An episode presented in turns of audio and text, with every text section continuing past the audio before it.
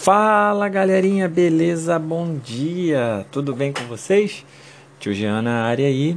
Bom, começando mais uma semana, agradecendo a Deus aí por mais essa semaninha, mais um dia de vida. Desejo para vocês desde já uma iluminada semana, que seja uma semana muito boa, muito boa pra gente, de aprendizado. Semana agora que tá véspera de prova, né? Semana que vem já temos a nossa semana de provas e as férias batendo a porta, já já aquele descansinho merecido para vocês. E espero que vocês estejam muito animados para mais essa semana, que tenham descansado bem, que estejam com as energias carregadas para a nossa aulinha de hoje, que nós vamos falar sobre os moluscos e os anelídeos. E na próxima aula, aquela revisão especial para a prova que você não pode perder, não dá bobeira, garotinho, revisão focada totalmente na prova aí, para todo mundo se dar bem apresentando o tio Jean. Então vamos que vamos, baixou o planejamento de aula, então acompanha aí que esse planejamento está complementando a apostila, né? Continuamos na nossa é, saga, aventura pelos seres vivos e os moluscos, né? Que nós vamos falar hoje, esses animais de corpo mole que começaram seu desenvolvimento no mar e possuem a novidade evolutiva, a concha. Né?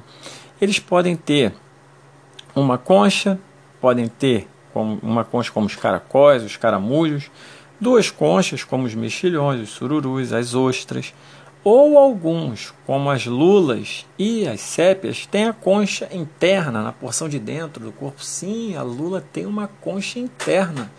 Uh, na região da cabeça dela, aquela região com bico, quando você abre a lula ali tem uma, uma conchinha interna que dá mais sustentação para ela, mais, mais equilíbrio, mais sustentação para o animal, para ele conseguir se deslocar melhor dentro da, da água, melhor a aerodinâmica dela na água. Né? Bom, é, outros também não possuem conchas, como as lesmas terrestres, as lesmas do mar, os polvos, eles não possuem concha. E qual é a explicação para isso? Bom, se a concha é a novidade evolutiva desse grupo, caramba, pera aí, Jansen, tô ficando doido, você tá falando que a novidade evolutiva esses caras não tem concha? Sim, a explicação mais aceita aqui agora é que durante a evolução eles tiveram um ancestral recente, um ancestral bem recente, que ele perdeu a concha. E essa característica foi transmitida para eles. É a teoria mais aceita aí. Eles são basicamente marinhos, mas também podem ser terrestres, os caracóis, e também de água doce. Uma curiosidade é que em alguns locais, né, o caracol ele é chamado é, de terrestre, né, quando ele está no ambiente terrestre, e caramujo quando ele está no ambiente aquático. Os dois são muito parecidos e apresentam é, somente uma conchinha. Ambiente aquático não, perdão, ambiente de água doce. Então o caramujo, o, o, o caramujo, isso aí, o caramujo ele está no ambiente de água doce e o caracol na terra. Bom, eles têm simetria né, bilateral, o que, que quer dizer? Se eu traçar uma linha, eu divido o corpo deles em duas metades bem parecidas, um lado esquerdo e um lado direito. É, a gente diz semelhante porque nenhuma metade é igual à outra, né?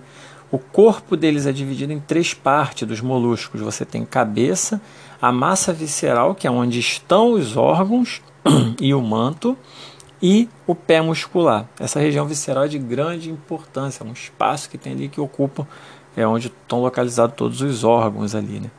É, o manto ele tem uma, uma grande importância, é a, ele produz a concha do molusco, a concha calcária, que ela pode estar, tá, como a gente falou, né, reduzida ou até mesmo ausente, como as lesmas que não tem, mas a grande função do manto, isso é importantíssimo, é produzir a concha. Os moluscos têm um tubo digestório completo, assim como os nemateumintos que nós vimos, né, que foram os primeiros vermes a ter, os primeiros seres a terem intestino, é, sistema digestório com boca e ânus. Então isso continua nos moluscos é, esses animais na boca, né, os moluscos, eles apresentam uma estrutura bem parecida com os dentes, que a gente chama de rádula, e com essa rádula, como se fosse uma serra, ele consegue raspar algas, outros alimentos que estão presos em pedras, no substrato e até mesmo em outros, outras conchas de moluscos. Bom, a maioria dos moluscos ela respira por brânquias e alguns possuem uma estrutura que funciona como um pulmão primitivo, um tipo de câmara, assim, vamos dizer, que é muito irrigado por sangue, ali tem troca gasosa. Essa câmara ela retira o oxigênio da atmosfera e transfere para o líquido, né, para o sangue desse animal. É, eles têm circulação aberta, tá bom? A grande maioria da circulação não ocorre dentro de vasos, ocorre entre os espaços do corpo. É, e lula, sim, eles apresentam circulação fechada dentro de vasos sanguíneos. Você tem, eles têm essa circulação fechada. É, não sei se alguém já participou de uma pescaria de lula, mas quando a gente tira ela do mar, ela fica, vai ficando toda vermelha. Você vai vendo os vasos sanguíneos dilatando, dilatando naquela tentativa de oxigenar mais né, o corpo. É, tadinho, é bem triste, bem triste, né? Dramático ver o bichinho morrendo numa pescaria. Mas então a lula e o polvo têm sistema circulatório fechado, beleza? O sistema nervoso é formado por um par de formado por gânglios. O que, que são gânglios? São um conjunto de neurônios. Você tem vários neurônios juntos ali e cordões nervosos.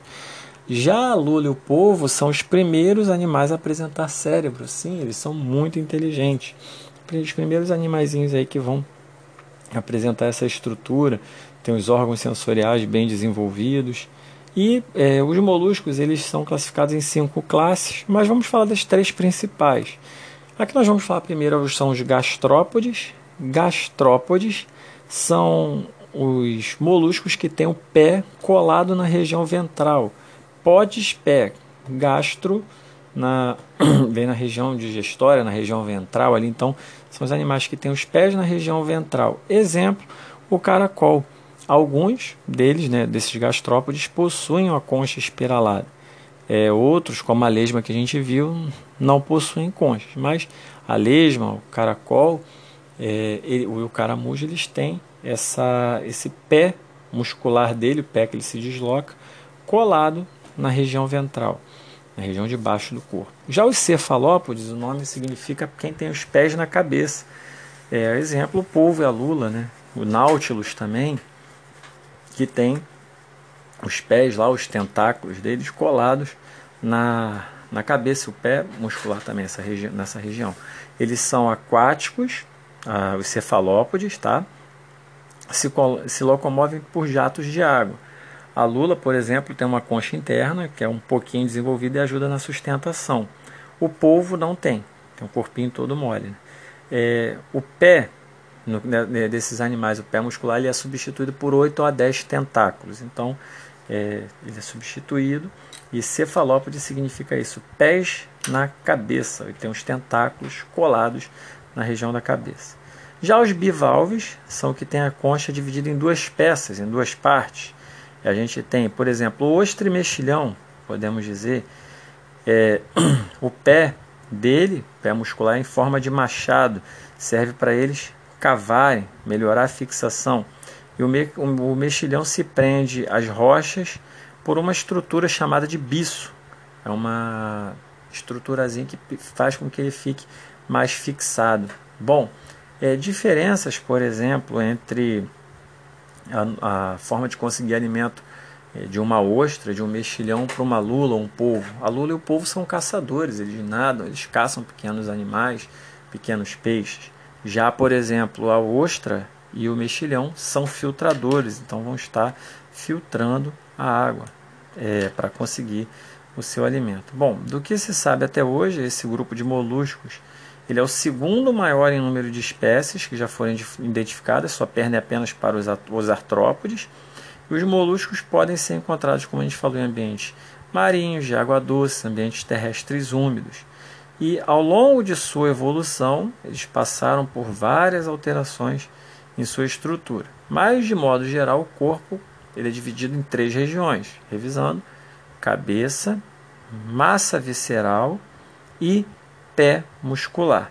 Alguns nessa região da cabeça né, apresentam tentáculos com é, olhos e células que permitem perceber o ambiente. Então, tem um sistema sensorial desenvolvido. A massa visceral é o local onde se localizam as vísceras, os órgãos, e nela, em cima dela, que fica o manto, que é a estrutura que produz a concha. O manto fica em cima da massa visceral.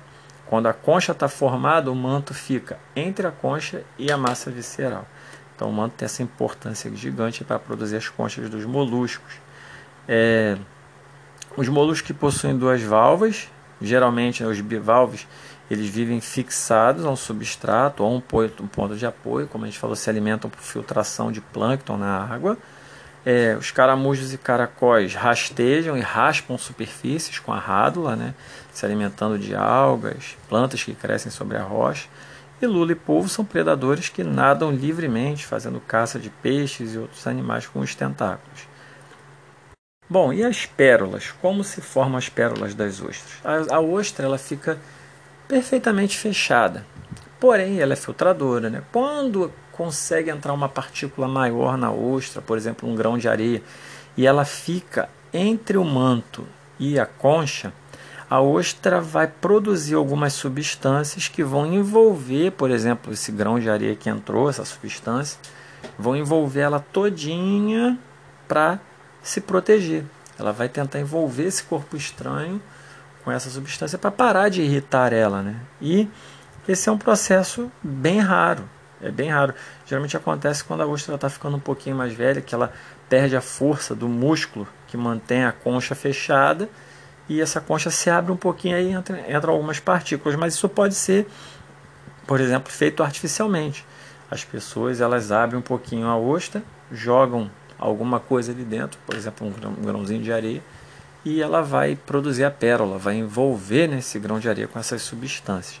Aí tem para vocês aí, ó, de um modo bem simplificado do, da formação de uma pérola. Bom, a reprodução deles é bem interessante. Tem indivíduos que têm sexos separados, como a lula e o polvo, é, ou seja, machos e fêmeas, mas também tem moluscos como os caracóis, que eles são hermafroditas. Eles têm estrutura masculina e feminina. Ou seja, um animal ele vai ter óvulos e espermatozoides. E quando eles vão acasalar, a parte masculina de um encaixa na feminina da outra. E os dois saem fecundados. Então, por isso que os caracóis se reproduzem muito rápido. Os dois saem fecundados. Eles fazem uma coisa chamada fecundação cruzada, onde um fecunda o outro. Então, é esse caso daí do hermafroditismo. Sobre moluscos é isso, pessoal. E agora vamos seguir a bola para os anelídeos.